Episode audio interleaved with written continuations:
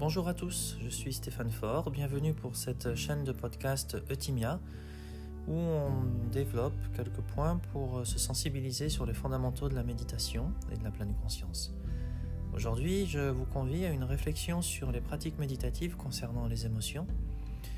J'ai eu en effet l'occasion de reprendre un peu les points essentiels sur la méditation de pleine conscience concernant les émotions à l'occasion d'une retraite que je vais bientôt guider sur ce même sujet.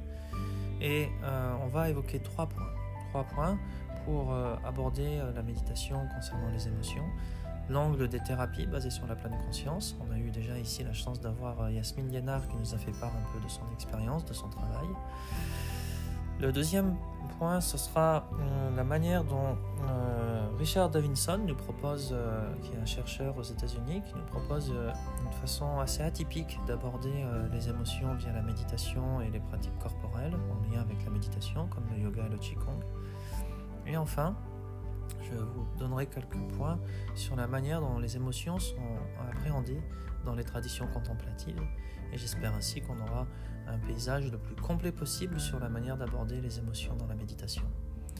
Je vous souhaite une très bonne écoute.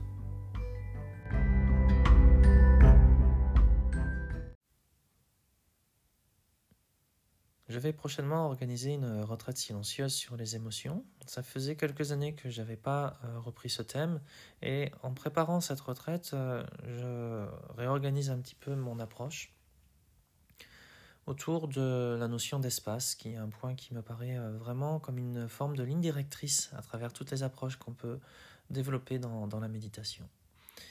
Et euh, je m'aperçois qu'avec euh, le temps aussi, différentes approches méditatives évoluent, sans doute aussi mon approche, mon approche de la méditation dans un cadre laïque évolue également.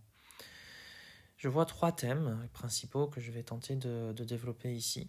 Sans doute tous ne seront pas développés de la même manière dans le cadre de la retraite, mais en tout cas tous seront évoqués. La première manière d'aborder les émotions, elle est par le cadre des thérapies basées sur la pleine conscience et concerne essentiellement des émotions qui génèrent un, fort sentiment d'insécurité. On va parler de l'anxiété, on va parler de l'angoisse, on va parler euh, de rechute de la dépression, on va parler de euh, la méditation face euh, à, des événements qui ont suscité un traumatisme en soi. Et toutes, ces, toutes ces situations ont été abordées par le monde des thérapies et de la méditation conjointe et ont donné jusqu'à présent d'assez bons résultats. Alors, quels sont ces résultats euh, On a vu déjà le fait que les pratiques de méditation, notamment à travers le programme MBCT dans les années 90, permettaient de réduire la rechute de la dépression. On a vu euh, également, plus récemment encore, que euh, le programme MBSR avait la possibilité de réduire le syndrome anxieux autant que la prise de médicaments. Ça, c'était une recherche qui est euh, parue euh, au début de 2023, qui a été conduite ces dernières années, et auquel d'ailleurs euh, une équipe française a participé. C'est donc une étude internationale. Donc on est un peu plus au fait sur l'impact que peut avoir la méditation de pleine conscience en particulier sur ce sentiment profond d'insécurité qui va s'habiller à travers différents types d'émotions. Mais grosso modo, on retrouve toujours ce sentiment d'insécurité. Quand on est angoissé, on ne sait pas d'où vient ce sentiment d'insécurité. Quand on a vécu des événements qui ont suscité un traumatisme, eh bien du coup on est toujours dans un état d'insécurité et n'importe quelle situation va raviver ça, même parfois la méditation. Et euh, on voit aujourd'hui que euh, la pratique euh, de la méditation dans un certain cadre peut avoir un effet très bénéfique sur ce sentiment d'insécurité. Alors comment ça marche? Je traiterai la situation du trauma de manière euh, particulière. Mais euh, ce qu'on a pu observer, c'est qu'en fait, euh, avec la méditation, on va d'abord générer un état d'apaisement. Cet état d'apaisement va être suscité par des pratiques corporelles comme le scan corporel, comme la méditation sur la respiration, qui font que on va diminuer le vagabondage mental. En effet, le vagabondage mental a tendance à nourrir le sentiment d'anxiété, l'angoisse, etc. Parce que généralement, quand l'esprit tourne en rond, il a tendance à se focaliser sur ce qui potentiellement peut être dysfonctionnel dans sa vie. A priori, il y a quelqu'un aux commandes en nous, une partie de nous-mêmes, qui cherche toujours à euh, se prémunir du danger. Et du coup, parfois, il a internalisé le danger. Il ne le perçoit pas avec ses sens, comme on pourrait s'imaginer que quand on, il y avait quelques milliers d'années, quand on marchait dans la savane, on voyait à tout moment, on était susceptible de voir un prédateur. Ici, euh, on a internalisé la menace, et cette menace, elle peut être sous la forme de souvenirs ou sous la forme d'une projection sur le futur. Avoir peur de mourir, avoir peur de la fin du monde avec l'éco-anxiété, etc. Donc, euh, le, le, fait est que euh, la glande amygdale, qui se trouve au centre du cerveau, gagne de plus en plus en instabilité, elle se trouve très facilement sollicitée. Pour certains d'entre nous, parfois c'est un trait de caractère. Notre glande amygdale, qui est là pour euh, repérer le danger, est plus facilement activée que pour certaines autres personnes. Pour d'autres, c'est encore des événements de vie qui font que cette glande amygdale est euh, très facilement activée. Et il va y avoir comme une sorte de euh, d'une autoroute qui va partir de cette petite glande qui se trouve au, centre du cerveau vers des régions qui contrôlent plus le langage, les idées. Et il va y avoir comme ça un aller-retour incessant entre le monde des pensées. Et ce monde des pensées va conduire irrémédiablement à un sentiment d'insécurité. Et ce sentiment d'insécurité va conduire irrémédiablement à la production de pensées. Du coup, on a l'impression d'être enfermé dans une cage.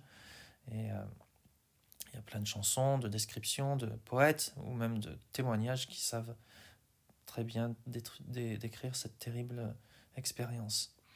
Et euh, le monde de la pleine conscience, l'expérience de la pleine conscience, permet de euh, revenir dans son corps plus facilement, revenir à la respiration, revenir à l'instant présent et diminuer les conséquences de ce vagabondage mental. Ça, c'est la première étape. Donc, une fois qu'on arrive à se stabiliser, vient le processus numéro 2 qui va être celui de l'acceptation. Et l'acceptation, ça va être la capacité de ne pas chercher à détruire le sentiment d'insécurité, ne pas le contrôler, mais simplement être avec, sans chercher à le changer. Et voire même avec les pratiques de compassion, écouter ce qui crie en nous, sans s'identifier à ça. C'est-à-dire qu'il y a une partie consciente, une partie qui commence à être stable, à être euh, sage en nous, qui peut écouter cette partie en nous qui est en difficulté, en souffrance, sans s'identifier à ça. Et on va le faire de façon méditative, c'est-à-dire en étant attentif à ce que ressent le corps, à ce qui se produit en termes émotionnels et, qu'est-ce qui est produit en termes de pensée, juste euh, en termes d'observation. Et ce processus-là va diminuer l'impact de euh, ce sentiment d'insécurité, mais il va être toujours là.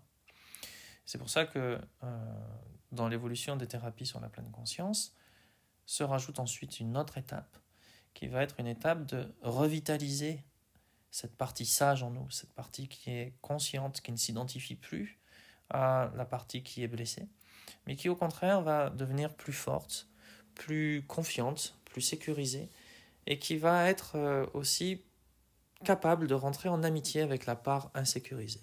Notez qu'à aucun moment, dans ce développement, la partie inquiète n'est supprimée ou contrôlée. On ne cherche pas à la contrôler, on ne cherche pas à la détruire, parce que d'une certaine façon, elle est ce qui, elle, exprime la partie de nous qui a envie de, qui a envie de rester en, vie et qui est donc en survie. Donc euh, la détruire, ce serait quelque part nous détruire aussi. Quelle que soit la façon dont elle s'exprime, finalement, c'est une partie de nous qui tend à nous dire attention, tu es en danger, il y a quelque chose qui te menace. Et même si ça prend des formes qui peuvent parfois même être autodestructrices, tellement ça peut, on se sent menacé par nous-mêmes finalement au bout du compte, eh bien en fait, progressivement, ce processus d'acceptation fait qu'en se désidentifiant, on arrive à mieux accepter cette sensation et à revitaliser la part en nous qui ne s'identifie pas à ça. On va la revitaliser en trouvant des choses qui font sens pour nous, et en agissant à travers ces choses qui font sens pour nous à travers ces points de notre vie. Ça va pas être des grandes choses, on va pas changer le monde, ça va être des petites choses qui au quotidien vont nous permettre de revitaliser notre existence, de nous refamiliariser avec l'essence et qui finalement vont nous permettre de vivre avec euh, ce désordre émotionnel et progressivement euh, devenir de plus en plus fort au point que il va y avoir toujours des traces, il va y avoir toujours des tendances euh, pour ces émotions parce que finalement elles sont là aussi pour nous protéger, mais elles auront de moins en moins d'impact sur nous. Donc ça c'est en quelques minutes, parfois ça peut prendre des années, des mois, parfois c'est plus court le processus des thérapies basées sur la pleine conscience et qui a été très bien modélisé par euh, la thérapie ACT. Vous avez ensuite euh, d'autres euh, modèles de thérapie, de thérapie basée sur les schémas, qui vont être développés par des, des, thérapeutes talentueux en y associant la méditation, où là aussi on va identifier les schémas qui nous, qui nous modèlent dans notre rapport au monde et qui vont fonctionner comme une forme de boucle en euh, nous rassérénant dans ce sentiment d'insécurité. Et là, par la prise de conscience, et pareil, par le processus de désidentification, on va arriver à trouver un peu plus de liberté, d'espace au cœur de ces, de ces, de ces tendances, et arriver justement à réorienter sa vie de façon plus équilibrante. Et puis, euh, depuis quelque temps, on a eu la découverte euh, du fait que la méditation pouvait renforcer un certain nombre de situations euh, d'émotions en lien avec des traumas. Et euh, ça a été tout le travail qui a été fait par deux personnes en particulier. Il y a eu un auteur qui s'appelle, euh,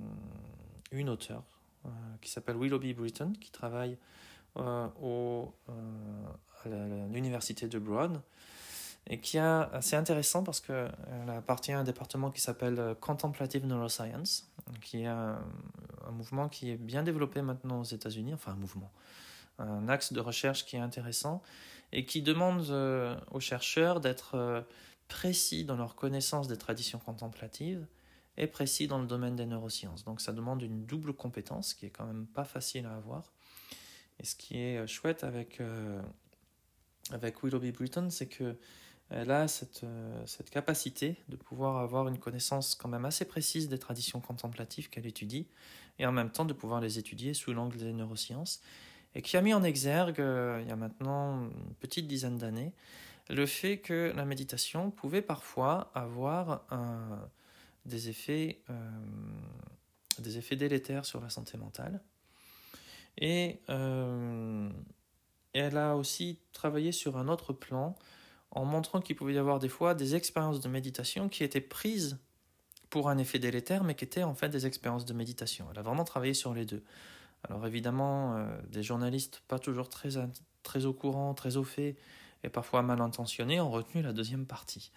Mais euh, ici, euh, l'idée était vraiment de, de, pouvoir sensibiliser sur le fait que quand un thérapeute, par exemple, ne connaît pas assez bien le monde de la méditation, il pouvait donner à penser à la personne qu'elle suivait qu'elle était en train de décompenser ou quelque chose comme ça, alors que la personne avait une expérience de méditation. Et du coup, euh, ça, ça pose un problème. Et de l'autre côté, c'est qu'une personne vient pour soigner son anxiété, et tout d'un coup se retrouve à avoir des, des, expériences de méditation, un peu comme on trouve des fois dans, dans, dans les manuels de méditation. Euh, la personne euh, sort de son corps, a une impression de, que, son corps grandit ou des choses comme ça, et s'attendait pas du tout à ça.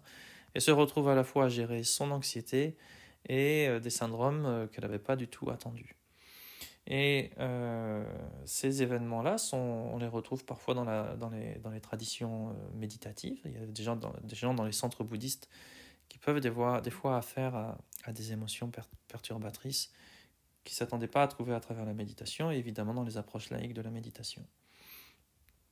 Ce travail sur euh, le, trauma a euh, profondément euh, touché John Kabat-Zinn, le fondateur du programme MBSR. Et notamment aussi, il y a eu un autre auteur qui a contribué, un autre chercheur qui a contribué énormément à l'intégration du trouble traumatique dans la pleine conscience, c'est David Treleven.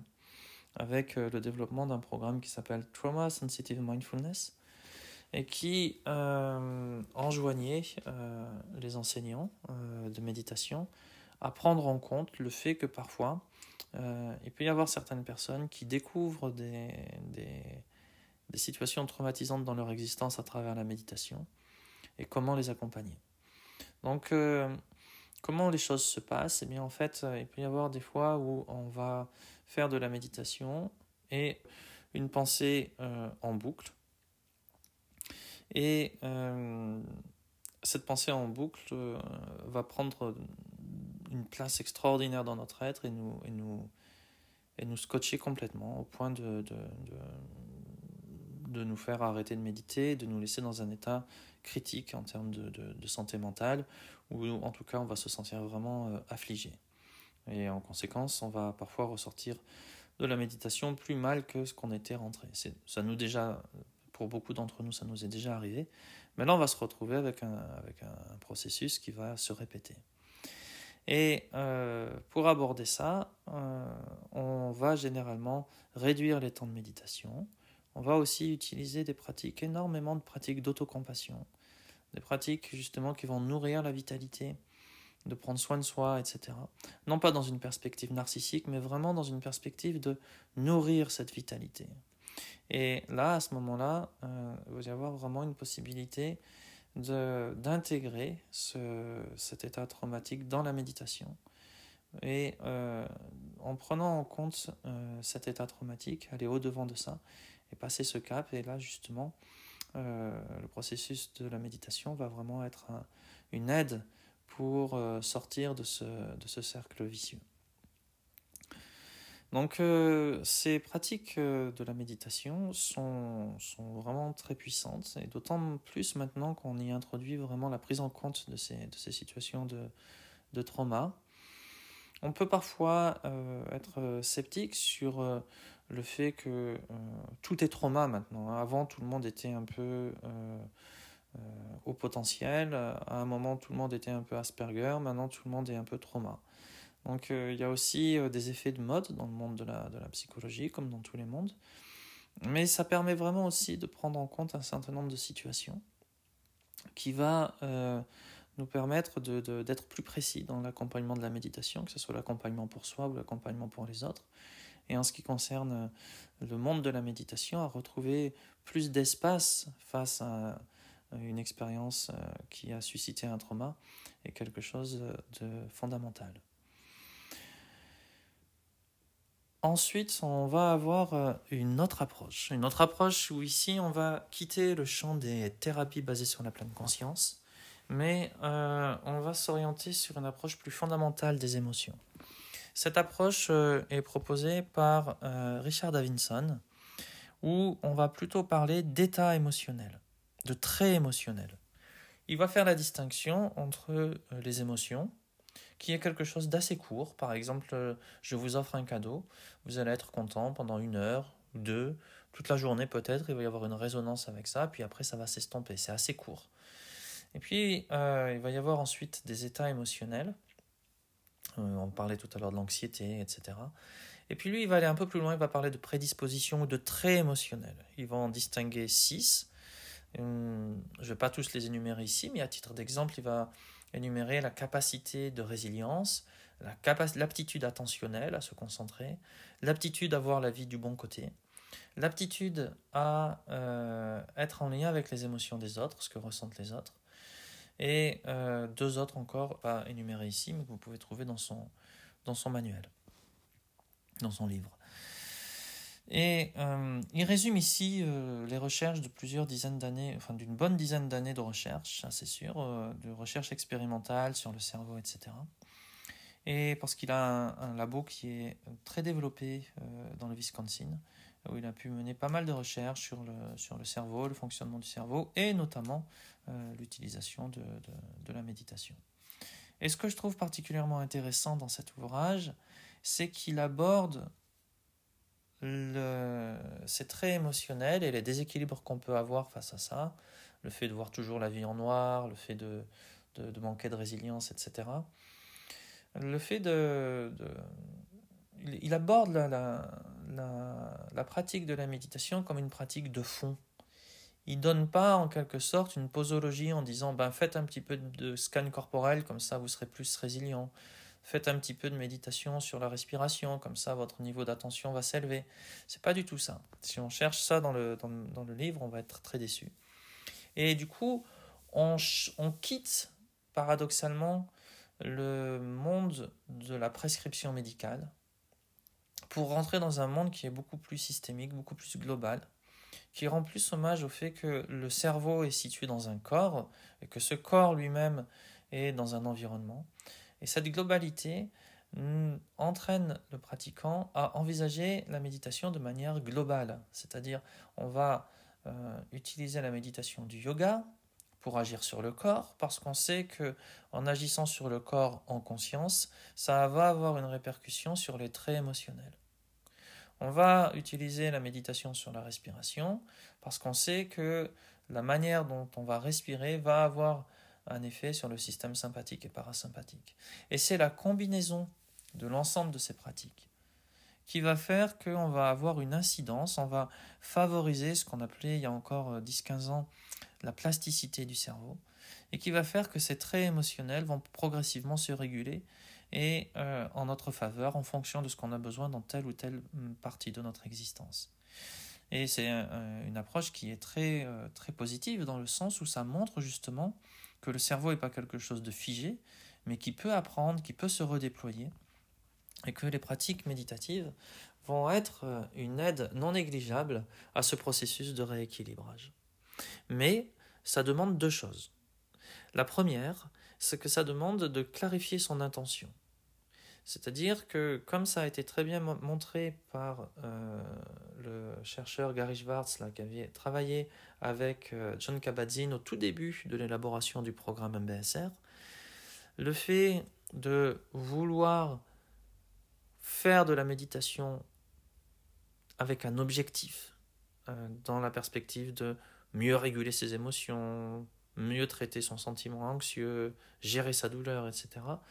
Ou faire du yoga dans la perspective d'avoir une position parfaite, etc. vont potentiellement avoir un effet qui va être à l'inverse de ce, de ce, qu'on recherche. En tout cas, dans, dans, la perspective de cet euh, équilibre émotionnel.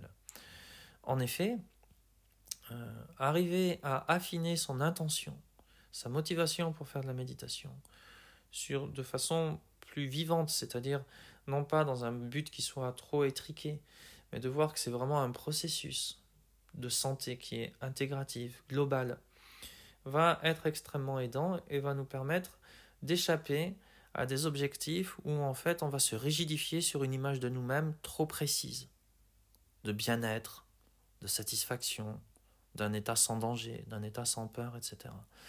Et ça, c'est quelque chose qui est en soi déjà euh, la conséquence d'une pratique méditative, le fait de calibrer son intention. Le deuxième élément qui va être euh, important, c'est que euh, on va être obligé de fonctionner de façon abstraite. Nous, on est quand même habitués à raisonner en termes de problème-solution. On a mal à la tête, on prend un comprimé, on a moins mal à la tête. Et ici, la difficulté, c'est un peu comme dans ces enjeux écologiques, c'est que on est face à des situations qui sont invisibles. Quand on nous dit euh, vous avez un déficit de l'attention qui fait que vous êtes beaucoup plus réactif au niveau émotionnel, qu'est-ce qu'il faut faire? Ah, ben il va falloir faire de la méditation, il va falloir faire un peu de yoga, et dans les méditations à faire, il va falloir faire un peu de méditation sur le souffle, parfois d'autres méditations sur les émotions. Il n'y a rien qui correspond à proprement parler à la satisfaction d'une problématique précise. Mais c'est l'ensemble de ces paramètres qui va faire que l'attention va se réguler et que votre état émotionnel va être plus équilibré. Et ça, pour nous, parfois, c'est pas évident à entendre. on a besoin vraiment d'identifier une problématique et une solution qui répond à cette problématique. Alors qu'ici, le travail de, de Davinson dans son, ouvrage est vraiment de nous dire, euh, voilà, c'est vrai que vous, a répertorié six traits émotionnels, mais les pratiques, il passe son temps à renvoyer à un ensemble de pratiques. Il n'y a pas une pratique qui va faire ceci à cela. c'est la combinaison d'un ensemble de, de, méditations ou d'activités en lien avec le corps et les perceptions sensorielles qui vont arriver à euh, avoir un meilleur équilibre et à restaurer une aptitude euh, émotionnelle, d'être plus résilient, plus attentionné, plus en lien avec soi-même, avec les autres, etc. Donc ça c'est particulièrement intéressant parce que je suis persuadé que euh, la pratique de la pleine conscience nous aide à développer ce cerveau abstrait. Enfin, l'idée vient pas de moi, hein, elle, elle, était déjà développée par Daniel Goldman dans différents euh, ouvrages de vulgarisation qu'il a fait, et en particulier euh, celui qui concerne le pouvoir de l'attention que je n'ai malheureusement pas sous les yeux. Mais en tout cas, c'est un point qui est, qui est vraiment fondamental. Donc vous avez ces deux éléments qui semblent importants sur les traits émotionnels, euh, qui sont des traits qui sont identifiés dans chacune, dans, dans, des, raisons, dans des régions spécifiques du cerveau, et qui vont être euh, nourri par euh, une vision globale de notre être. Et cette vision globale de notre être va être elle-même nourrie par des pratiques méditatives, par des pratiques contemplatives, pour réguler l'attention, pour restaurer une forme de confiance en soi, d'attention à l'autre. Et en même temps, euh, l'intention, c'est-à-dire que on ne va pas se visualiser comme un être parfait, tenant la bonne posture du yoga, sans émotion, toujours souriant, mais vraiment arriver à, à calibrer notre intention afin que ce développement de la méditation se fasse de manière équilibrée et joyeuse, sans trop d'objectifs et d'auto-évaluation constante, qui sont euh, souvent délétères sur le développement de cette expérience globale. Le troisième point qui peut être aussi intéressant à considérer, ça va être une approche plus traditionnelle de la méditation, pourquoi j'en viens à ça Parce que la notion euh, d'émotion n'est pas tout à fait la même dans ce contexte traditionnel. Et également le fait que ces méditations, à l'origine, elles ont été conçues pour aborder les émotions, mais les émotions dans, euh, dans une définition qui est un peu différente encore que celle qu'on peut avoir. Dans ce contexte-là, les émotions se divisent en trois types. On parle de klesha, et il va y avoir une première famille émotionnelle qu'on pourrait appeler de façon générique le désir, qui est tout mouvement d'impulsion qui fait que mon être va être enclin à posséder ce qu'il n'a pas pour être heureux. Donc il y a vraiment l'idée de euh, satisfaire un besoin, satisfaire une envie. Et que cette, euh, satisfaction soit d'ordre mental, physique, c'est la même chose. Il y a une deuxième famille émotionnelle qui va être quand euh, mon être, mon système être, cherche à se défendre. Là, il va développer un ensemble d'émotions qu'on va appeler la colère, mais qui peuvent être aussi la peur, l'anxiété. Il y a un sentiment de menace auquel il faut faire face. Ça peut être par la parano, je me méfie de tout le monde, tout le monde est potentiellement un danger, mais ça peut être aussi par l'agressivité, ou ça peut être aussi par le renfermement sur soi. Toutes les, tactiques émotionnelles que je vais utiliser pour me défendre ou pour agresser vont être répertoriées dans cette famille émotionnelle de la colère. Et puis il y a une troisième émotion qui est une émotion dite muette, qu'on appelle l'ignorance. Et cette troisième émotion a un aspect qui est orienté vers l'extérieur et un aspect qui est orienté vers soi. Pour ce qui est de l'aspect extérieur de l'ignorance, tous les phénomènes qui ne suscitent en moi ni peur ni envie, eh bien, me sont indifférents. Je ne me sens ni menacé, ça ne suscite pas d'envie. Je suis indifférent. Et cette indifférence nourrit l'ignorance. Il y a une façade qui est plus intérieure, orientée vers soi, c'est le fait que pour que je me sente exister, je dois faire abstraction que je change tout le temps. Je dois me considérer comme hors du temps. Quand par exemple euh, je dis j'aime le chocolat, je fais référence à un soi qui est abstrait. Peut-être il y a des fois dans ma vie où j'ai aimé le chocolat. Peut-être il y a des fois où je le déteste encore plus le chocolat. Je suis obligé de faire référence à moi constamment avec des abstractions. Si par exemple vous me demandiez qui je suis, je pourrais vous dire un nom, Stéphane Faure, mais ça ne résumerait qu'un nom. Je pourrais vous dire que je suis enseignant de méditation, mais je pourrais aussi vous dire que j'ai fait du droit. Ou... J'aurais jamais fini de pouvoir vous dire qui je suis de manière exhaustive. Pourquoi? Parce que la réalité est dynamique, elle est changeante, et que du coup, au fur et à mesure que les secondes passent, je change, je m'enrichis, je me développe, certaines parties de moi disparaissent, d'autres apparaissent. Mais évidemment, si je devais rendre compte de moi de cette façon-là, ça serait ingérable. Du coup, mieux vaut que je vous donne mon numéro de sécurité sociale pour me définir, ça ira beaucoup plus vite et donnera l'impression d'avoir euh, une idée plus précise de qui je suis. Mais ça ne sera qu'une idée. Et euh, on fonctionne un peu comme ça vis-à-vis -vis de nous-mêmes. C'est-à-dire qu'on fonctionne avec une abstraction de soi-même. Et cette abstraction, c'est l'ignorance, c'est elle qui se sent menacée, c'est elle qui a envie de vivre, c'est elle qui a envie de jouir, c'est elle qui a envie de manger, etc. Mais si on y regarde de plus près, cette sensation, cette expérience de soi, elle est constamment en changement. Et cet oubli-là est considéré dans les traditions contemplatives comme une forme d'ignorance. Vous retrouvez ça dans le bouddhisme, mais pas que. Il y a beaucoup de traditions dites non duelles dans lesquelles vous allez retrouver ça. Si vous voulez, par exemple, avoir une approche euh, non bouddhiste de ça, vous pouvez euh, aborder les ouvrages d'Arnaud Desjardins. Mais c'est quelque chose qu'on retrouve de façon très précise, dans le bouddhisme en tout cas. Comme c'est la tradition méditative que je connais la mieux, c'est sur celle-ci que je me focalise. Et du coup, la méditation, c'est quoi le problème avec ces émotions? C'est qu'en en fait, en agissant à travers l'ignorance, l'indifférence, en agissant à travers le sentiment d'insécurité, en agissant à travers le sentiment d'envie, on crée des actes qui sont des actes qui sont généralement mus par l'égoïsme, la satisfaction de soi, et euh, souvent qui vont être euh, en la défaveur d'autrui.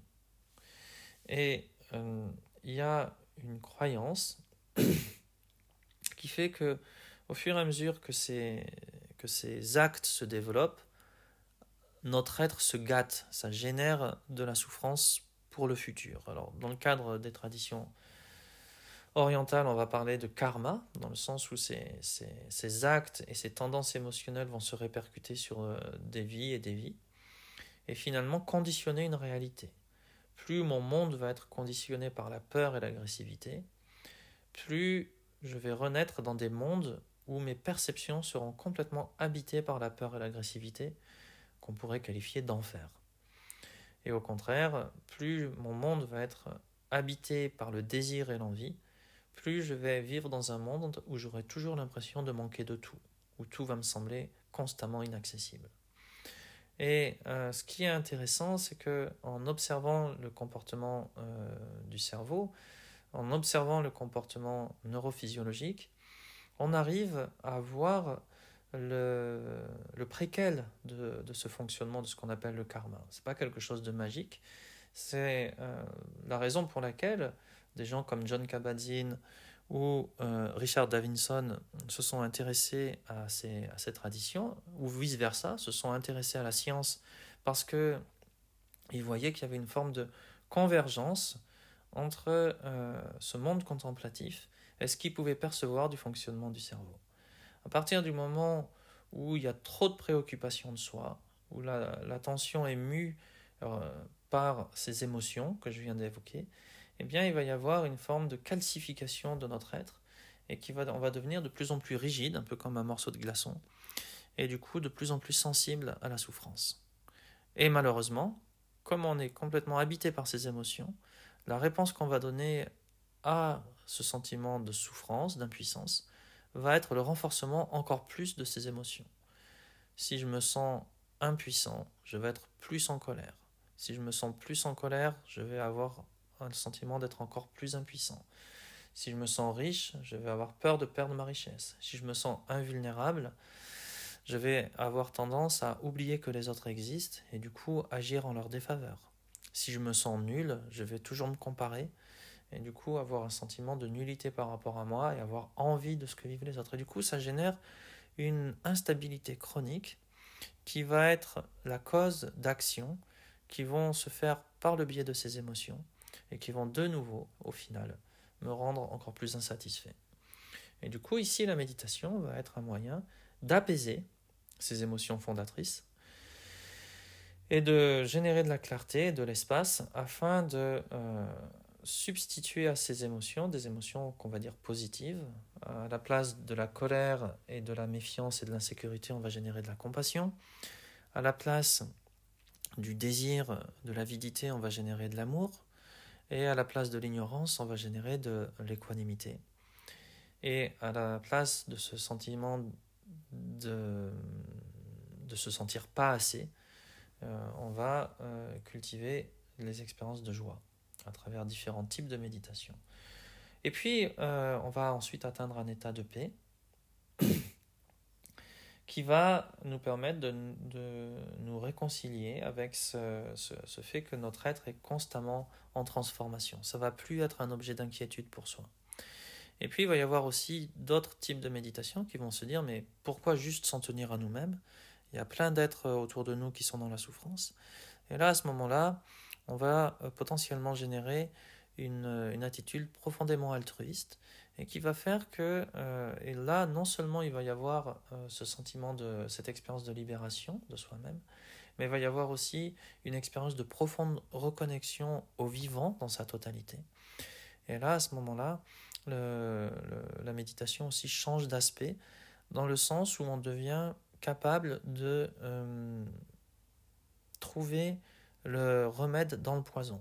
C'est-à-dire que la méditation dans, dans cette attitude profondément altruiste, nous donne aussi la capacité de percevoir les, les remèdes à la colère dans la colère, les remèdes au désir dans le désir. Et c'est là où justement certains méditants, certaines méditations peuvent nous permettre de plutôt que de rejeter euh, les émotions perturbatrices, au contraire, les utiliser afin de renforcer euh, la capacité altruiste.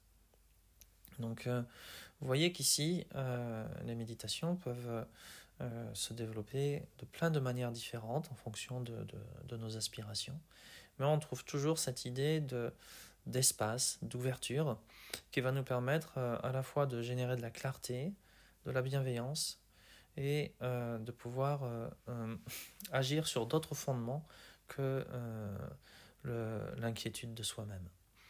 Donc ça, évidemment, euh, c'est euh, dans le cadre d'une tradition religieuse, mais ça peut être intéressant d'avoir euh, cette connaissance-là. En tout cas, moi, je vais me servir de cette expérience-là dans le cadre de, des accompagnements sur la méditation, sur les émotions, afin de pouvoir donner à chacun une, une expérience la plus large possible et de voir qu'en fonction de ce qu'on appelle émotion, on va pas avoir euh, les mêmes méditations à chaque fois. Au début, on va avoir une méditation qui cherche euh, vraiment à trouver de la stabilité, à ne pas se laisser euh, embarquer par le vagabondage mental et à nous permettre de nous désidentifier, de nous, de nous ressourcer pour pouvoir agir avec sens en fonction de nos valeurs qui vont pouvoir justement nous permettre de retrouver une, une existence qui fasse sens à côté et avec nos émotions perturbatrices.